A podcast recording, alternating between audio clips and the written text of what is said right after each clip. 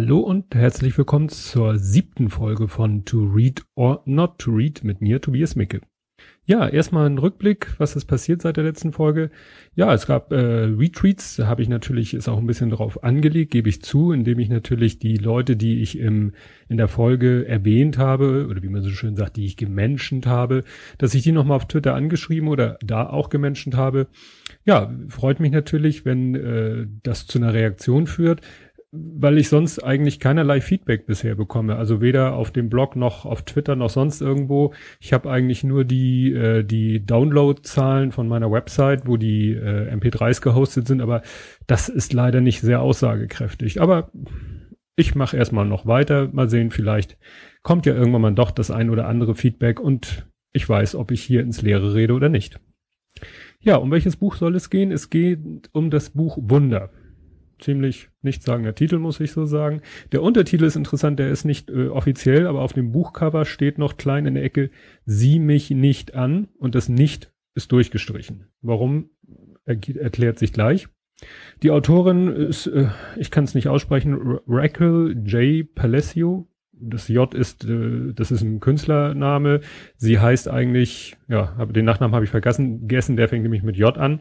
Naja, die Autorin ist auch, war auch bis zu diesem Buch völlig unbekannt. Wie ich zu dem Buch gekommen bin, erzähle ich ja auch immer gerne. Es war wieder mal so, wie so oft, äh, wenn es um äh, solche Bücher geht, die nicht so in die Nerd-Kategorie fallen, ähm, dass meine Frau das Buch gelesen hat, mich dann mir gesagt, oh, tolles Buch, musst du unbedingt lesen. Sie sagte selbst, glaube ich, sowas wie, ja, das ist ein Jugendroman ähm, oder auch nicht. Also der Klappentext sagt was anderes. Also da ist die Rede davon, erwachsene Männer werden weinen. Das klingt jetzt sehr äh, pathetisch, aber ähm, werden wir auch gleich sehen, warum das vielleicht so sein könnte. Also es ist eine Geschichte um Jugendliche, aber ich würde nicht unbedingt sagen, dass es ein Jugendroman ist. Also es geht schon auch in, Ziel, in, die, in die Zielgruppe Erwachsene. So, damit man das alles mal einordnen kann, jetzt mal ein bisschen zur Handlung. Also die Hauptfigur ist ein Junge namens August, der aber nur Oggi genannt wird. Und äh, der wurde bisher, der ist jetzt, oh Mist, das weiß ich jetzt nicht so, ich sag mal zwölf, so Teenager-Alter. Der wurde bisher von seiner Mutter zu Hause unterrichtet und soll jetzt auf eine ganz normale Schule gehen. Warum wurde er bisher zu Hause unterrichtet? Äh, das erfährt man in dem Buch so häppchenweise. Sein Gesicht ist sehr verunstaltet. Also er hat schon mehrere Operationen hinter sich und ist aber immer noch kein schöner Anblick. Wie gesagt, es wird so Stückchen häppchenweise beschrieben, wie er denn aussieht. Man kann, wenn man will, auch äh, recherchieren, um welche Krankheit es letztendlich geht, die er hat, die zu dieser, zu diesen Missbildungen im Gesicht führen. Und die Bilder, die man dann findet, äh, das ist, die sind wirklich nicht ohne. Also das ist wirklich schon äh, heftig. Insofern schon mal so ein kleiner Vorgriff erinnert das so an Geschichten wie Der Elefantenmensch oder Die Maske, also nicht den lustigen Film Die Maske, den älteren Film Die Maske, verfilmt mit Cher. Komme ich nachher nochmal zu. Gut, und das ist natürlich so der Dreh- und Angelpunkt dieser Geschichte. Es geht um das, äh, ja, eigentlich ein Schuljahr, das erste Schuljahr für ihn an einer regulären Schule von Oggi und was er da alles so erlebt, eben mit dieser besonderen Situation, dass er eben doch extrem missgebildet ist.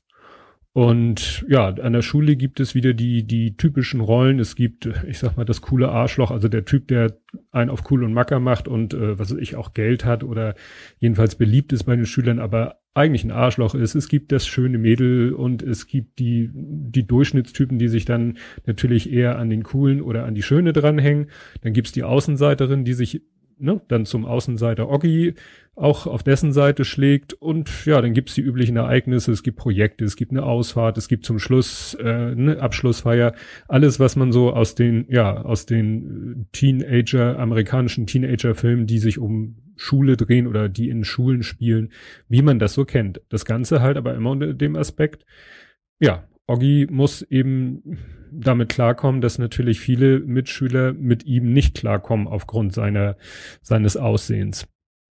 Außer eben die eine, die sich so auf seine Seite schlägt.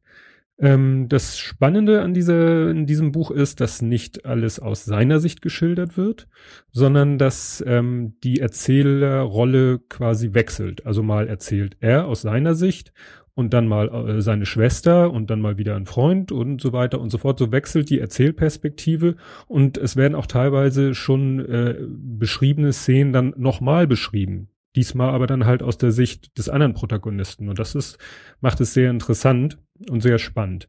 Ja, zu seiner Schwester muss man noch sagen, dass das, äh, sage ich mal so, das klassische Schicksal ist, Geschwisterkind eines, ich sage jetzt mal verallgemeinert behinderten Kindes, die musste natürlich viel zurückstecken, weil sich die Eltern natürlich sehr um äh, Oggi kümmern mussten. Da gab es gerade letztens äh, auf ZDF in der Reihe 37 Grad eine sehr interessante Doku, wo genau dieses Thema nochmal dargestellt wurde, das mir nun auch nicht ganz unbekannt ist.